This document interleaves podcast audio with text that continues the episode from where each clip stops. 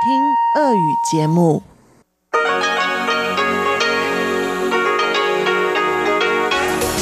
В эфире Международное радио Тайваня.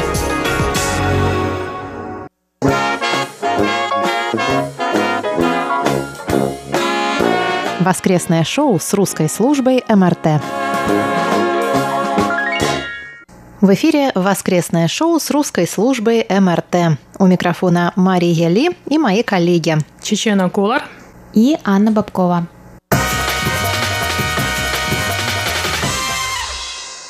Как обычно, начнем мы с подведения итогов опроса минувшей недели, затем обсудим новую тему недели и зададим вам новый вопрос – После окончания нашего обсуждения Чечена Кулар проведет воскресную рубрику «Почтовый ящик», а Инна Островская пригласит вас в гостиную МРТ. В самом конце воскресной программы прозвучит повтор рубрики «Тайвань и тайваньцы», которую на этой неделе для вас продолжает вести Юна Чень.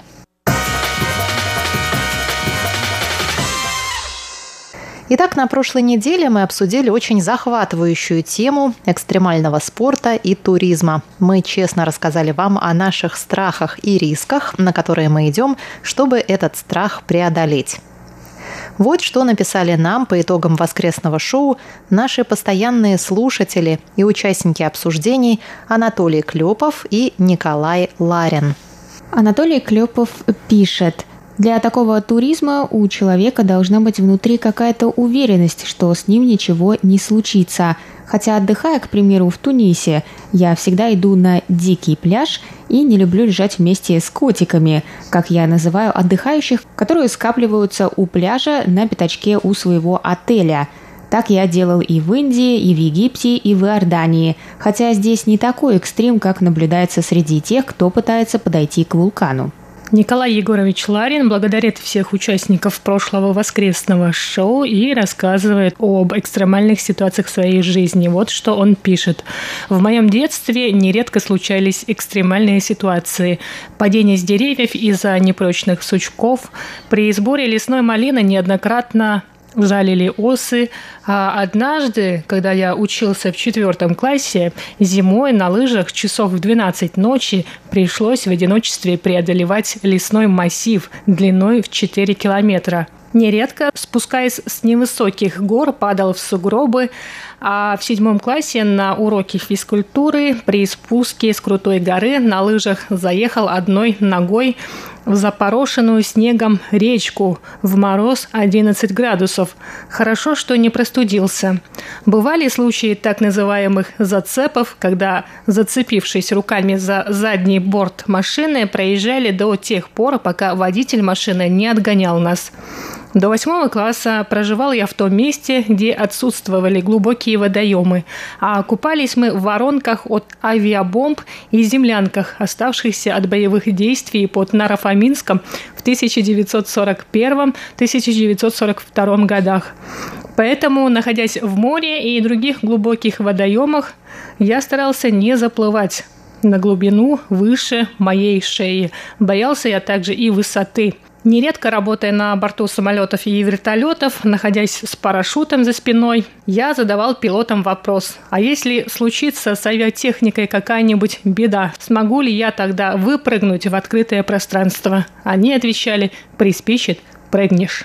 Уважаемый Николай Егорович, спасибо вам за такой интересный рассказ, и мы единогласно объявляем ваше письмо лучшим из полученных нами за последние несколько недель и отправляем вам в подарок календарь с изображением европейских городов. Все фото этого календаря сделаны тайваньским фотографом, который тоже очень любит экстремальный туризм и частенько залезает в самые страшные места, чтобы сделать подходящий кадр.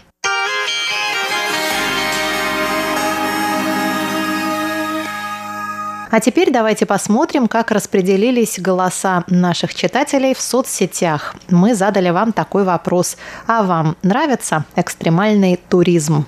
В Фейсбуке голоса распределились так. 47% за и 53% против. Вконтакте похожие результаты. 44 против 56.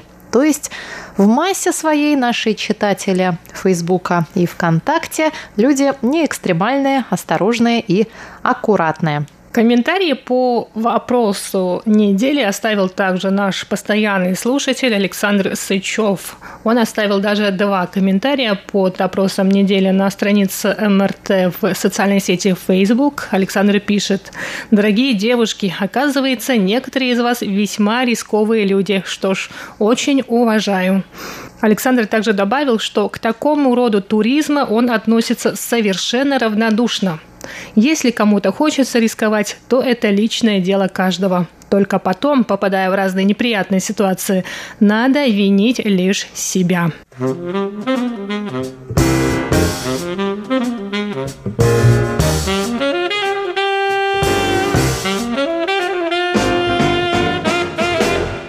Теперь переходим к новой теме недели. Она, в общем, тоже некоторым образом связана с темой экстремального туризма и затрагивает непростые отношения между туризмом и политикой. В минувшую среду администрация национального заповедника Юйшань пригрозила штрафом сыну экс-президента Тайваня Чень Шуйбеня, который разместил в Фейсбуке свое фото с вершины горы Юйшань. Сын разместил, не президент. На фото он держит флаг или, скорее, транспарант, на котором написано по-китайски «Независимость Тайваню» и по-английски «I'm Taiwanese, I stand for Taiwan's independence», что можно перевести как «Я тайванец и выступаю за независимость Тайваня». Казалось бы, что тут такого? Юйшань – это самый высокий пик Тайваня. На нем фотографируются все, кому не лень. Когда я забиралась на пик Юйшань, в 2006 году. Дело было в ноябре, прямо вот как сейчас. На вершине стоял мороз и выпал снег. И целая группа тайваньских мужчин разделась до трусов и в таком виде фотографировалась на фоне обелиска и плиты с надписью «Гора Юишань 3952 метра». И никто этих дяденек не арестовал. Но дело в том, что сын экс-президента, а зовут этого сына Чень Джиджун, служит депутатом городского собрания Гаусюна, ну и вообще занимается политикой. Депутат городского собрания Тайбэя по имени Ли Минсянь от партии Гаминдан усмотрел в действиях Ченя-младшего нарушение закона. Оказывается, администрация заповедника Юишань запрещает общественности устраивать на его территории политические мероприятия. Бдительный депутат немедленно сообщил в администрацию заповедника о вопиющем нарушении закона. Администрация подтвердила, что усматривает в действиях Ченя политическую активность, так как всем, кто совершает восхождение на гору, запрещается проводить общественные или политические акции, которые могут привести к противоречиям и конфликтам. Ченю предложили разъяснить свое поведение в течение 20 дней. Если его действия сочтут нарушением правил, ему придется заплатить штраф в размере 1500 новых тайваньских долларов. Это примерно 50 долларов США за первое нарушение. Узнав об обвинениях в свой адрес, Чень написал в Фейсбуке. Как тайванец, я просто хотел показать, что Тайвань – суверенное государство с вершины самой высокой горы в стране. А что, разве гора Юйшань уже перешла под юрисдикцию Пекина? Задал он встречный вопрос. Он добавил, что если заявление о том, что Тайвань – это его страна, может стать причиной штрафа, он будет счастлив этот штраф оплатить.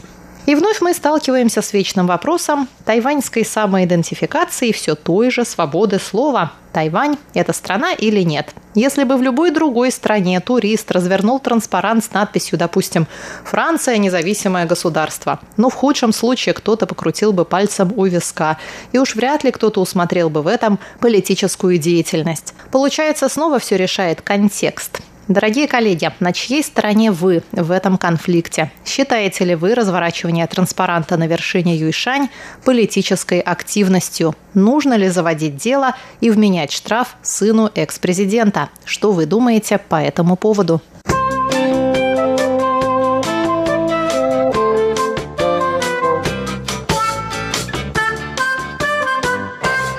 Я стою, как всегда, на стороне закона. Если он считает, что этот закон неправильный, неактуальный, то он может его как-то оспорить. но другим способом, а не показательно его нарушать.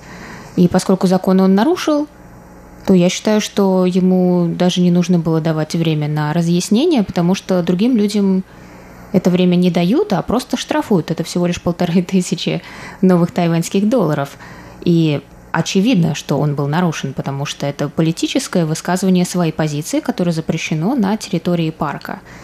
И я думаю, что парк как э, организация имеет право выставлять такие э, ограничения на своей территории, потому что я думаю, что все имеют право. Например, мы же не можем пойти сейчас, скажем, в больницу и начать там политическую акцию. Мне кажется, что нет.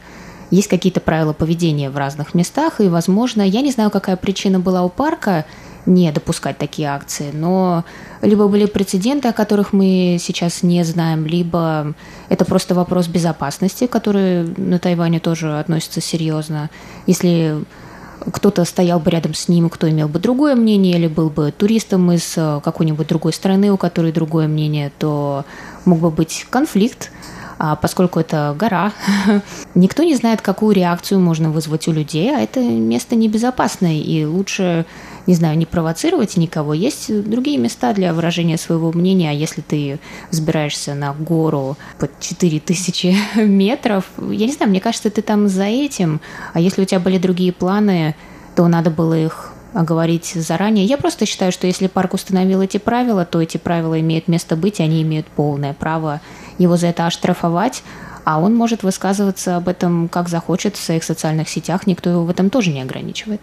Проблема в том, что его поймали за этим только после того, как он сам вывесил свою фотографию в Фейсбуке. А в то время, когда он фотографировался с этим транспарантом, никто ничего, ни слова не сказал.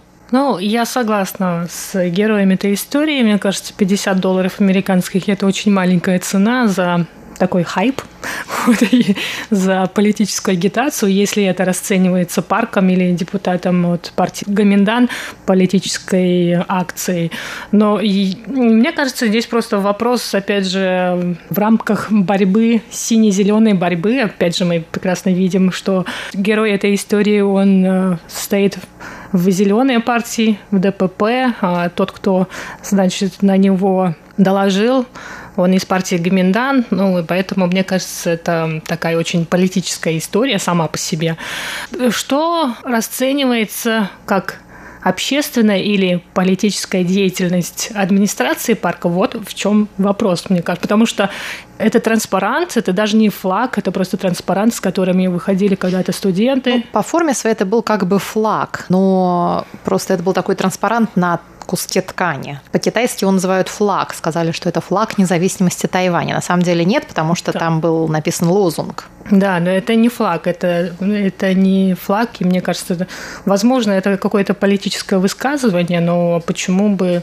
А если бы просто пошел бы обычный человек, обычный гражданин, не член какой-то политической партии, и просто встал бы с этим транспарантом, с этим, ну, пусть будет флагом, администрация как бы расценила это все.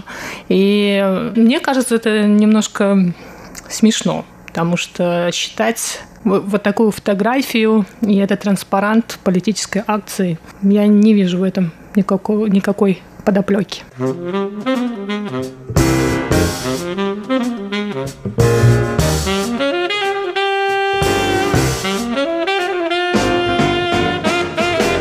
А вот мне еще стало интересно, это на самом деле традиция уже когда люди избираются на какую-то высоту, они всегда с собой берут флаги своей страны, например, в любые горы. И они растягивают этот флаг, делают фотографии, но это тоже политическая акция. А если бы, например, восхождение совершила группа, допустим, представителей коренных народов, которые ратовали бы, каким-то образом пропагандировали бы, вот это была бы политическая активность. А если бы это были представители вот нашего ЛГБТ-сообщества, а, которые выходят на свой парад, это вот политическая активность или все-таки нет? Наверное, нет, но с другой стороны, они же как-то пытаются влиять влиять на политику. Они вносят на повестку дня новые законопроекты, к примеру. Вот если бы они поднялись на гору Юйшань и встали бы с транспарантом и выступаем за, допустим, легализацию гей-браков, вот это тоже расценили как политическую активность или нет?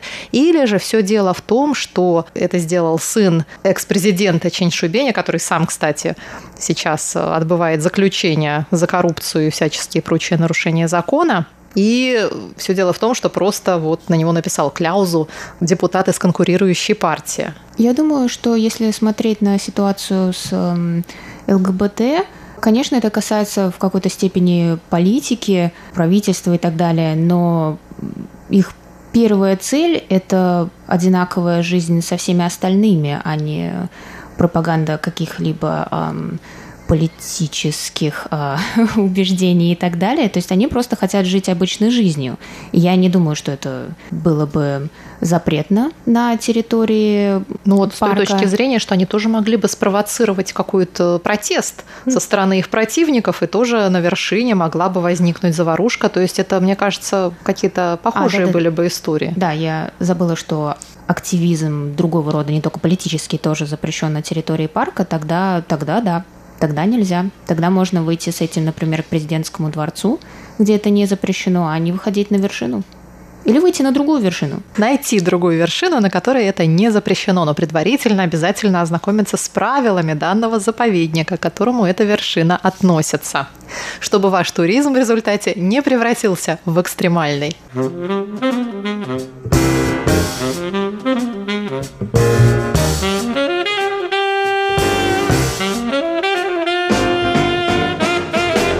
Дорогие друзья, мы ждем ваших ответов на вопрос. Считаете ли вы разворачивание транспаранта на вершине горы Юйшань политической активностью? Нужно ли заводить дело и вменять штраф сыну экс-президента? Пишите о том, что вы думаете по этому поводу на нашу электронную почту по адресу russ at rti.org tw, а также оставляйте ваши комментарии под опросами, которые мы разместим в социальных сетях Facebook и ВКонтакте. Всегда очень рады вашим сообщениям, а если ваше письмо поразит нас в самую душу, ожидайте от нас памятного сувенира.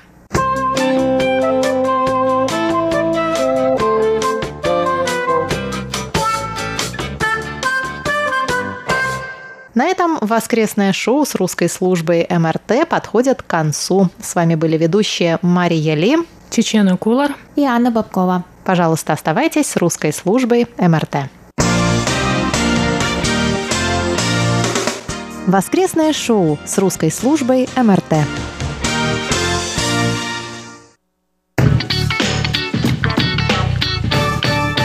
Здравствуйте еще раз, дорогие друзья. Рубрику воскресного шоу «Почтовый ящик» на этой неделе проведу я, Чечена Кулар, и по сложившейся у нас традиции я сначала зачитаю имена тех наших слушателей, которые написали нам на этой неделе. Итак, на прошедшей неделе нам написали Николай Егорович Ларин, Анатолий Сергеевич Клепов, Александр Головихин, Анатолий Первых, Андрей Молоков, Романау Рау, Хисатака Фукуда, Владимир Рожков, Игорь Санников, Виктор Варзин, Владимир Андреянов, Иван Санников, Константин Провоторов, Сапер Жауа а также я хочу поприветствовать нашего нового слушателя Сергея Леонченко.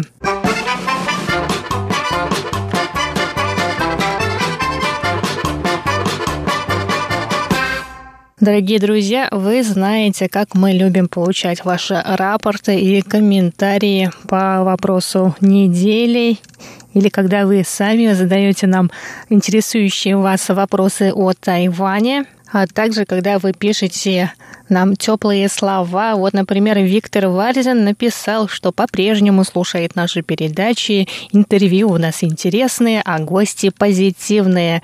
Он также сказал, что качество приема в зимнем сезоне лучше, чем в летнем. Виктор отправил нам два рапорта за 5 ноября и за 19 ноября. Он слушал передачи русской службы МРТ на частоте 5900 килогерц с 17 до 17.20. Прием эфира русской службы МРТ Виктор вел в Гачинском районе Ленинградской области в городе Коммунар. В оба эти дня Качество приема по шкале СИНПО Виктор Варзин оценил на 4, 5, 4, 4, 4. Виктор также пишет, что 19 ноября передача вышла с минутным опозданием.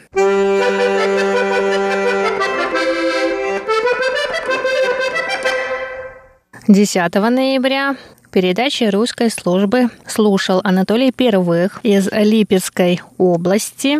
Оценки по шкале Синпо он поставил 4, 5, 4, 4, 4. Анатолий также пишет, что принимал эфир МРТ вблизи города Липецк в частном секторе. Сигнал был хорошим, были небольшие замирания, слабые атмосферные помехи.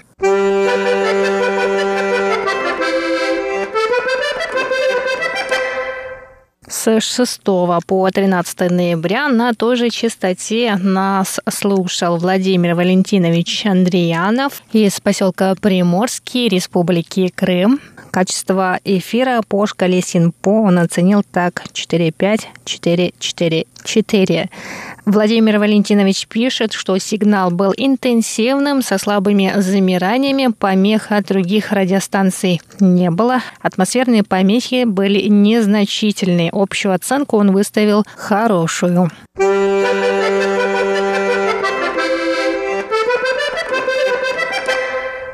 Андрей Андреевич Молоков из Санкт-Петербурга присоединился к эфиру русской службы МРТ 12 ноября на частоте 5900 килогерц. Оценки по шкале Синпо он поставил все четверки.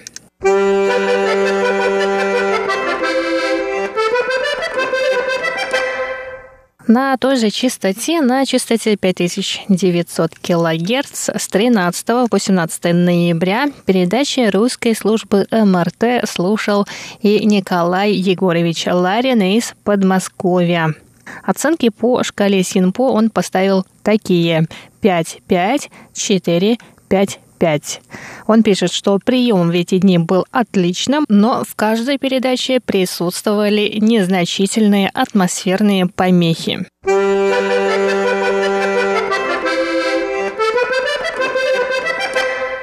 Константин Правоторов из Запорожья слушал эфир русской службы МРТ 14 ноября на частоте 5900 кГц. Оценки по шкале СИНПО он поставил такие 4,5, 4, 4, 4.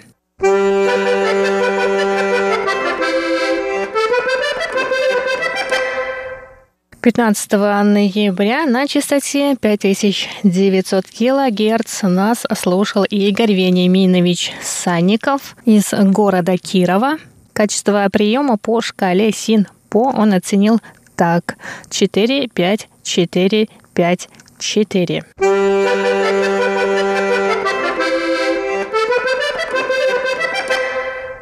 Александр Пруцков из Рязани присоединился к эфиру русской службы МРТ 11, 13, 14 и 16 ноября.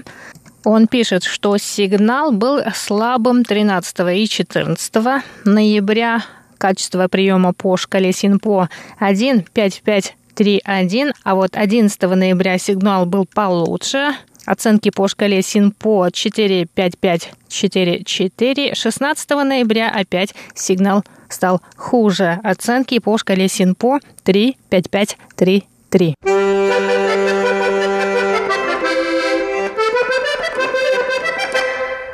16 же ноября на той же частоте, на частоте 5900 кГц передачи русской службы МРТ слушал Александр Головихин из города Тольятти. Оценки по шкале Синпо он поставил следующие. 4, 5, 4, 3, 3. Александр также пишет, что на частоте 9590 килогерц, на которой вы можете послушать наши часовые программы передач, работает Международное радио Китая. Из-за этого нет возможности принять Международное радио Тайваня.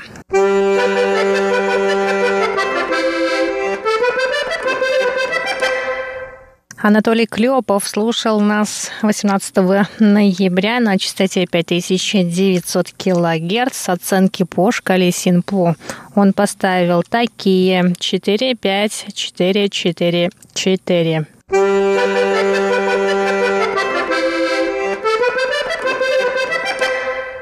19 ноября на частоте 5900 килогерц, на которой вы можете послушать наши получасовые программы передач.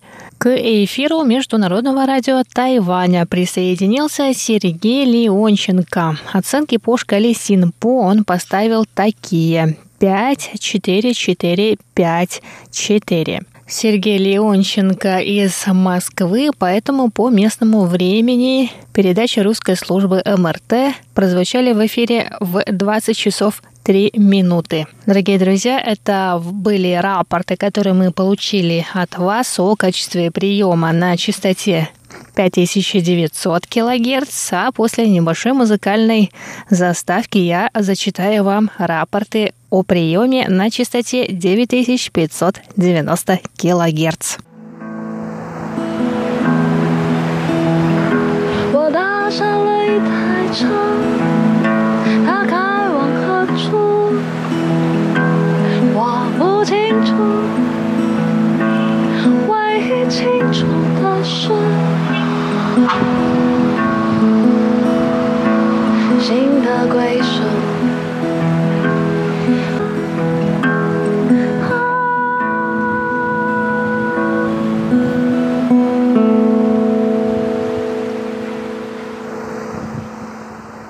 Итак, на частоте 9590 килогерц нас слушали лишь два человека. Это Владимир Рожков и Хисатека Фукуда.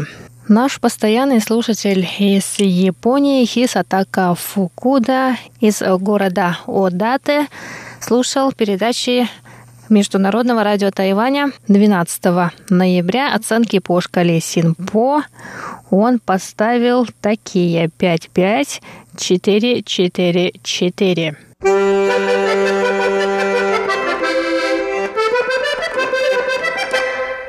А Владимир Рожков из города Канска Красноярского края слушал передачу МРТ 19 ноября на частоте 9590 килогерц.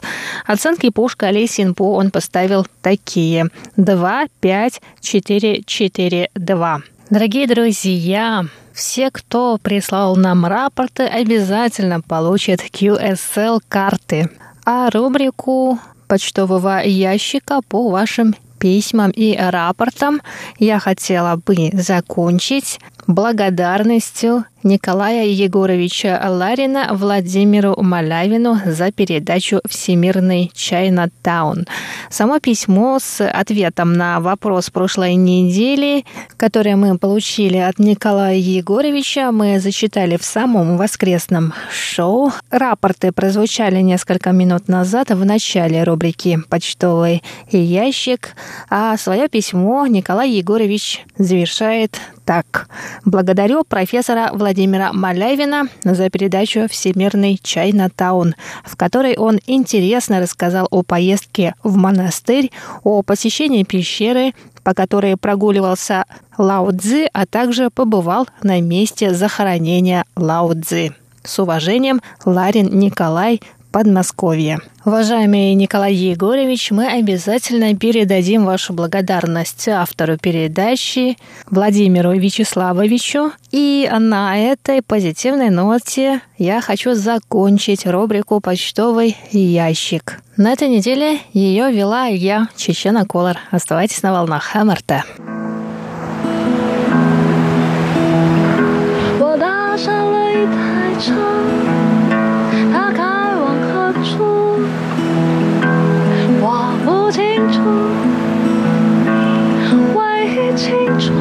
是，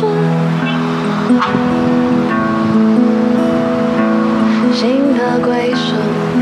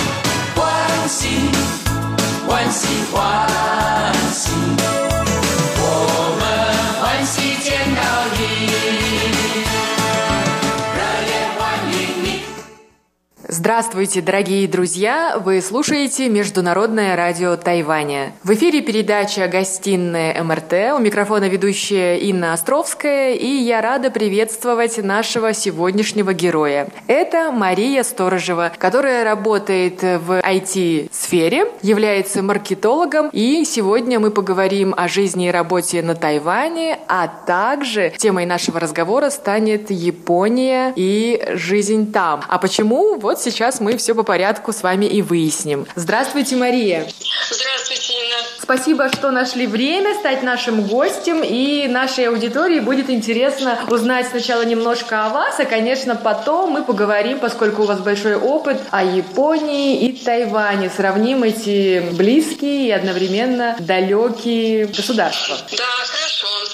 Я на Тайване живу уже 9 лет, и изначально приехала сюда на стажировку по студенческой программе ISIC. Во время стажировки я поняла, что страна такая прекрасная и может дать мне очень много возможностей в профессиональном плане. И также добрые люди вокруг, а, приятная культура. Я решила найти работу после стажировки. Так я стала работать а, с тайваньскими брендами, которые хотят продавать свою продукцию на международные рынки. Здорово. Ну вот наши слушатели знают, что все, что сделано на Тайване, высокого качества, по соблазнительной цене. Скажите нам, как специалист, действительно ли то, что сделано на Тайване, разные компьютерные девайсы, лучше, чем сделанные в каких-то других странах? Ну, я думаю,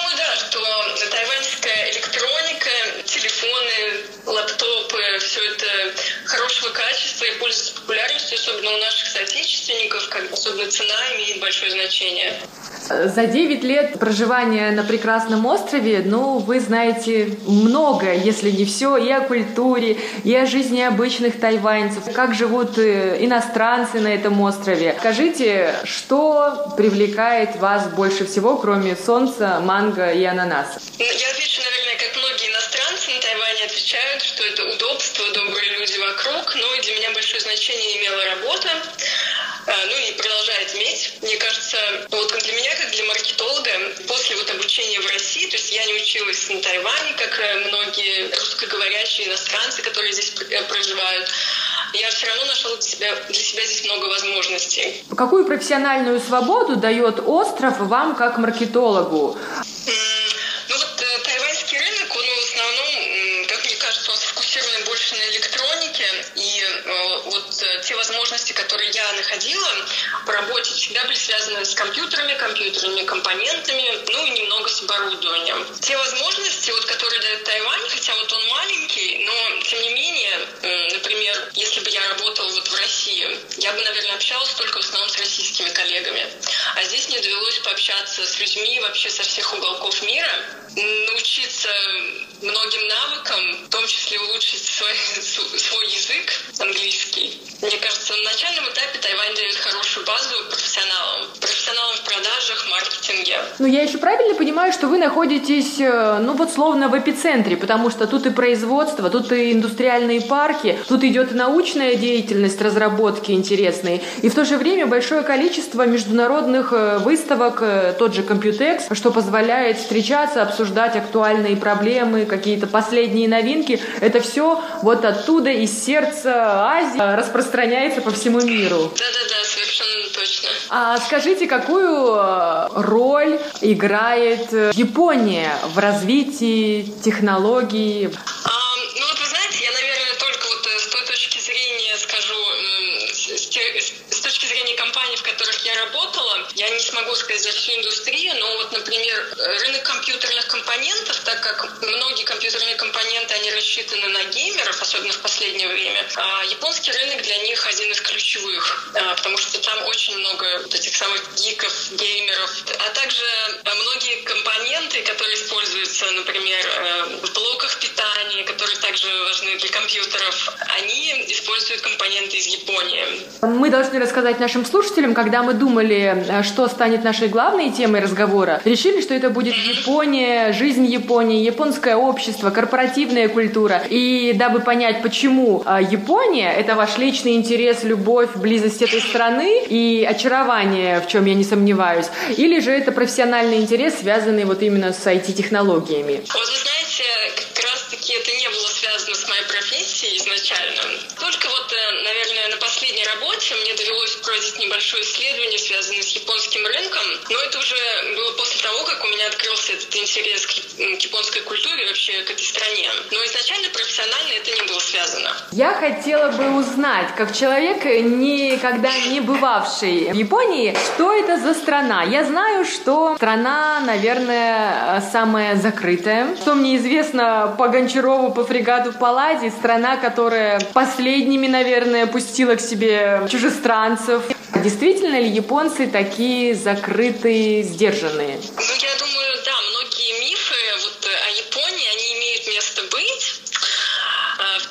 про вежливость, про сдержанность и закрытость, но, тем не менее, как бы на, на официальном уровне сейчас там принято говорить о глобализации, о том, что э, Япония хочет больше связи с миром, в том числе там открываются образовательные программы, направленные на привлечение иностранных студентов, иностранных специалистов. Но, наверное, на бытовом уровне эта страна продолжает быть довольно закрытой. Ну, например, в основном там никто не говорит по-английски не стремится говорить.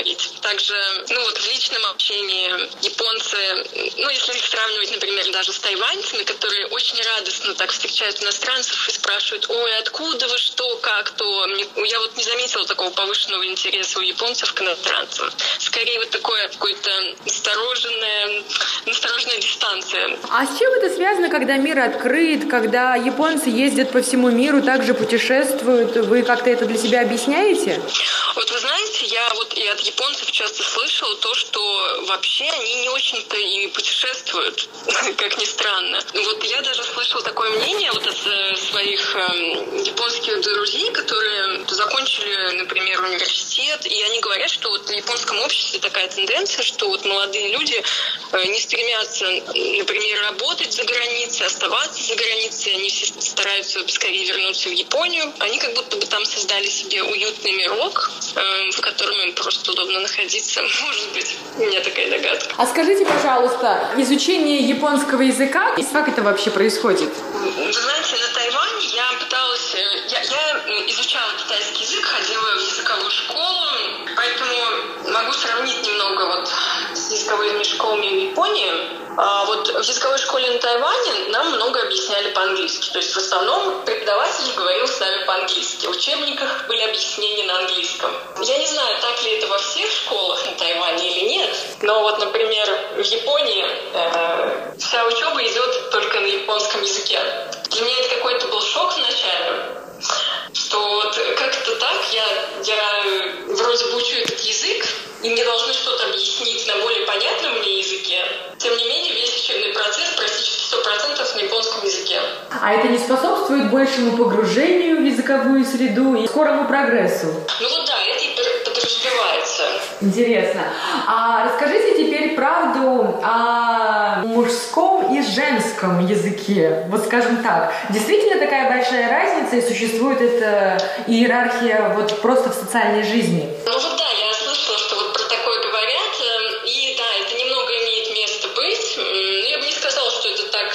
очевидно, что вот женский, мужской язык в Японии, но, например, местоимение, так как говорит про себя мужчина, женщина обычно не скажет. Например, вот э, мужчина может сказать «боку», то есть, значит, «я», Женщина почти никогда так, такого не скажет, но в зависимости от контекста. В основном она говорит «ваташи», то есть это такое «я» женское, либо это более такое официальное, более, наверное, правильное выражение.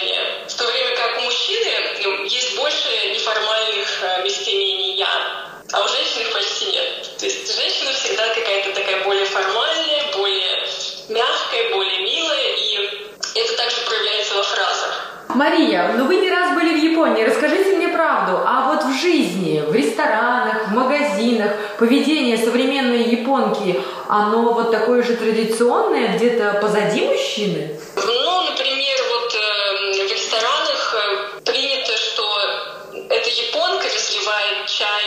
своим, допустим, друзьям мужского пола или своему другу. То есть как бы японка ухаживает за всеми гостями за столом. Я вот такое заметила. Хотя, если женщина европейка, то, мне кажется, э, японцы стремятся больше как бы угодить, поухаживать за нами. А, у нас э, возникли некоторые технические помехи. Все-таки большое расстояние нас разделяет с Марией, но мы все уладили и продолжаем наш разговор.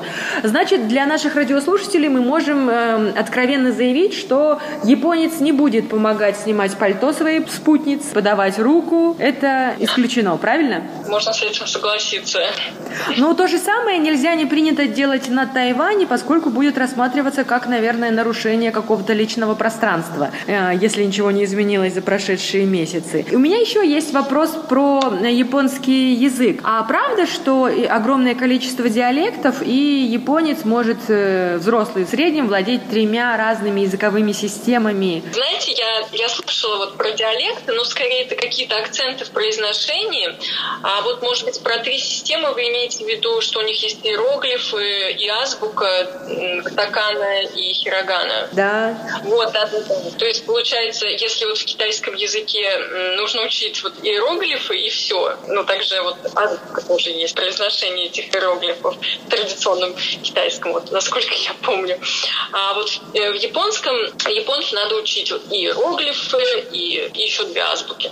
Одна из азбук используется только для иностранных слов, заимствованных и каких-то звуков, а вторая азбука, в общем-то, для написания всего. Ну и последний вопрос про японский язык вы точно знаете, и мне интересно это услышать из ваших уст. Я когда-то читала у Владимира Алпатова, что в японском языке очень богатая такая система повелительного наклонения. Это правда? Один глагол «читай» можно сказать вот прям в каком-то вероятном множестве вариантов. Да, я вот такое наблюдала. Можно сказать, э, разным уровнем вежливости, например. А давайте поговорим про японское общество. Правда ли, что японцы много работают и потом э, весь э, стресс э, лечат в барах? Этот стереотип имеет место быть, он очень связан с реальностью, то есть там очень большая культура развлечений после работы, и принято с коллегами э, посидеть в баре, например, пообщаться. То это способ такой их социализации. Вот если на Тайване, ну, тоже мы знаем, что на Тайване есть вот эти переработки, переработки, но после этого люди стремятся скорее вернуться в семью, они не идут обычно в бар, то японцы, да, ал- алкогольная тема там очень большое место занимает. Ну и то, что для меня ново, вы рассказали, что знаете много интересных, скажем, в кавычках, тайваньских мест в Японии. А расскажите. Да, вот для меня, вы знаете, э, было интересным открытием. Э, я ходила в парк Синдзюку и случайно увидела там, там есть тайваньский павильон павильон. То есть это здание вот в южно-китайском стиле, и оно построено в 1927 году, оказывается, и было подарено японскими жителями Тайваня э, в честь э, свадьбы императора. Было подарено Токио. Установлено в этом парке. Также храмы, э, например, Мэйджи Дингу, главный храм в Токио, наверное, в Японии, я думаю, и также Ясукуни, храм Ясукуни. Многие деревянные элементы колонны главного входа, они выполнены из тайваньского кипариса, который уже сейчас запрещено вырубать, который тысячелетний кипарис, но в те времена, когда Тайвань был колонией, это вывозилось как ресурс, как, э, как ценный ресурс. И да, это очень интересно. И современные японцы знают то, что это тайваньское дерево, материал, то, что это ближайший сосед подарил? Мне кажется, в основном они не знают, но вот одна из статей вот на эту тему, она была на японском. То есть в каких-то небольших источниках это есть. Да, но в основном, ну, мне даже вот показалось, что если на Тайване все знают про Японию и вообще как бы как поклоняются ей, особенно там молодежь, то в Японии к Тайваню такое отношение, ну, есть он вроде, есть и какого-то особого интереса к нему нет. Ну, у меня было такое странное ощущение, что, о, на Тайване же все любят Японию, а японцы-то не особо и интересуются Тайванем И не особо-то он им и нравится. Вот это было для меня такое неожиданное открытие. Это для меня тоже ново. Но значит, такой обратной любви, ну хотя это сложный вопрос и сложная тема, потому что японцы, я думаю, что вообще просто закрыты не по отношению только к Тайваню, но и ко всем другим культурам мира, поскольку мононациональная страна, да, преимущественно все-таки японцы, говорящие по-японски, и, насколько мне известно, очень закрытые семейные отношения. Ну вот я, я слышала про такие случаи, что, вы знаете, в то же время вот какая-то такая противоречивая оттуда информация поступает иногда. Вот можно считать, что да, они слушают э, волю родителей, но учитывая, что у них сейчас такая эпидемия одиночества, и что вот люди, они какие-то стали такие все обособленные. Вот если раньше они жили, вот как мне говорят мои японские друзья, если раньше они жили вот какой-то такой общиной, вот больше как китайцы, как тайваньцы, то, наверное, цивилизация их обособила очень сильно. И, и они построили между собой такие границы, что им сложно, сложно, может быть, иногда найти пару, найти м, группу друзей. Вот, поэтому, с одной стороны, да, у них есть такие настроения, что Япония для японцев, но в то же время они более открытыми становятся. Здорово, интересная новая информация. Были у меня гости из Японии, когда-то жившие на Тайване, переехавшие в Японию. Интересно, что мы делимся разными взглядами на, казалось бы, такое близкое государство по отношению к Тайваню и исторически связано сколько, и до сих пор политически. Первыми, кто откликается на беды Японии, землетрясения, тайфуны, все-таки это тайваньцы и тайваньские волонтеры. Тема бесконечная. Остается только вспомнить Гончарова, который назвал Японию «закрытый ларец с потерянным ключом». Согласитесь?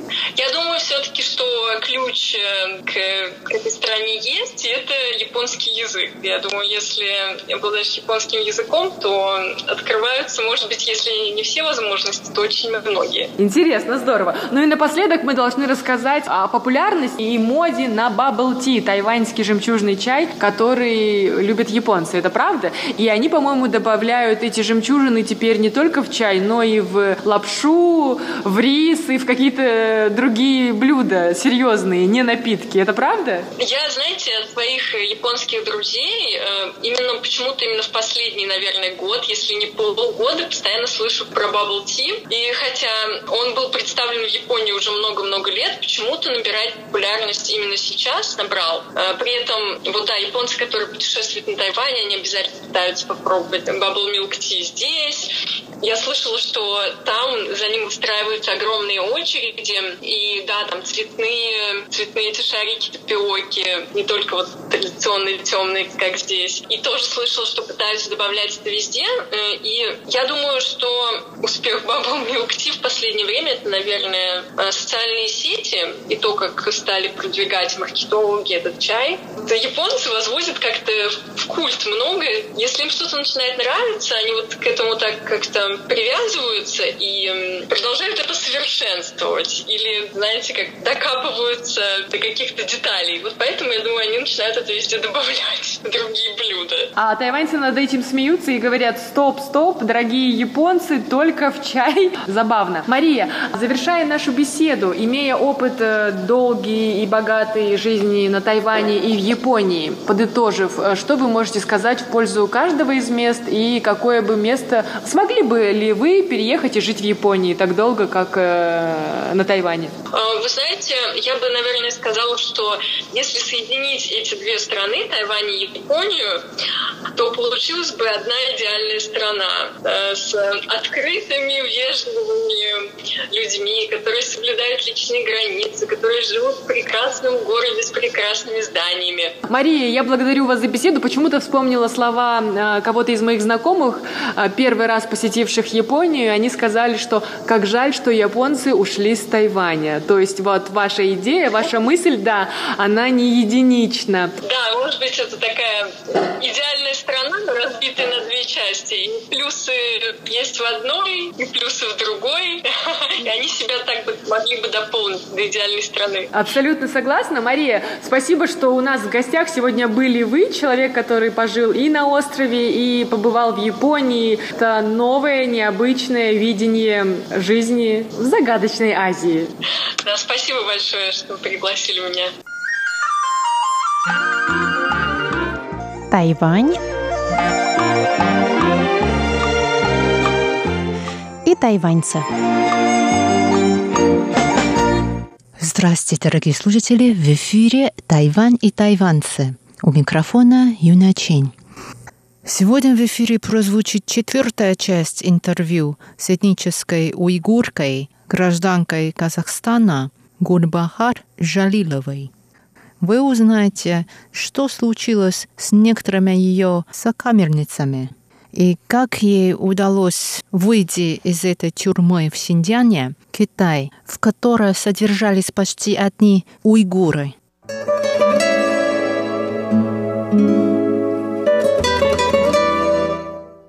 В основном там уйгуры полицейские тоже, потому что это начальники, которые там все пишут, это в основном китайцы. А которые вот бьют, еще что-то делать, в основном все уйгуры. Если они допрос не будут это делать, если они расписываться не будут, если они свою работу нормально не будут, их тоже в лагерь. А, я слышала, что их тоже туда же в лагерь. Мне больно стало, когда вот одна вот эта вот э, девочка, вот это вот пыток, вот это все не вытерпела, она э, сумасшедшая стала. В туалет пошла, она вот в номере сидит в камере и орет, разговаривает. Потом она в туалет зашла в одно время, по-большому сходила. Сюда мама я мужиком стала, говорит, сюда, Маш, я, говорит, мужиком стала. Комната не открывается, воняет. Но а что сделаем? Это наша сестра.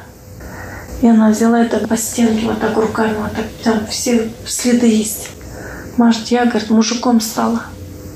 Там есть, который вот сознание теряет, у него сорта пена бежит.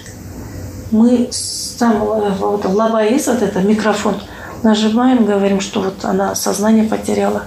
А они говорят, а не умрет, пусть полежит. Потом через 10-15 минут приходят, стоят у двери. Притащите ее, говорит, врач, говорит. Массаж делать вот так. Потом вот сюда, говорит, у нее какие-то мази, сюда мажьте себя в чувство приходит, говорит, все, пускай там сидит.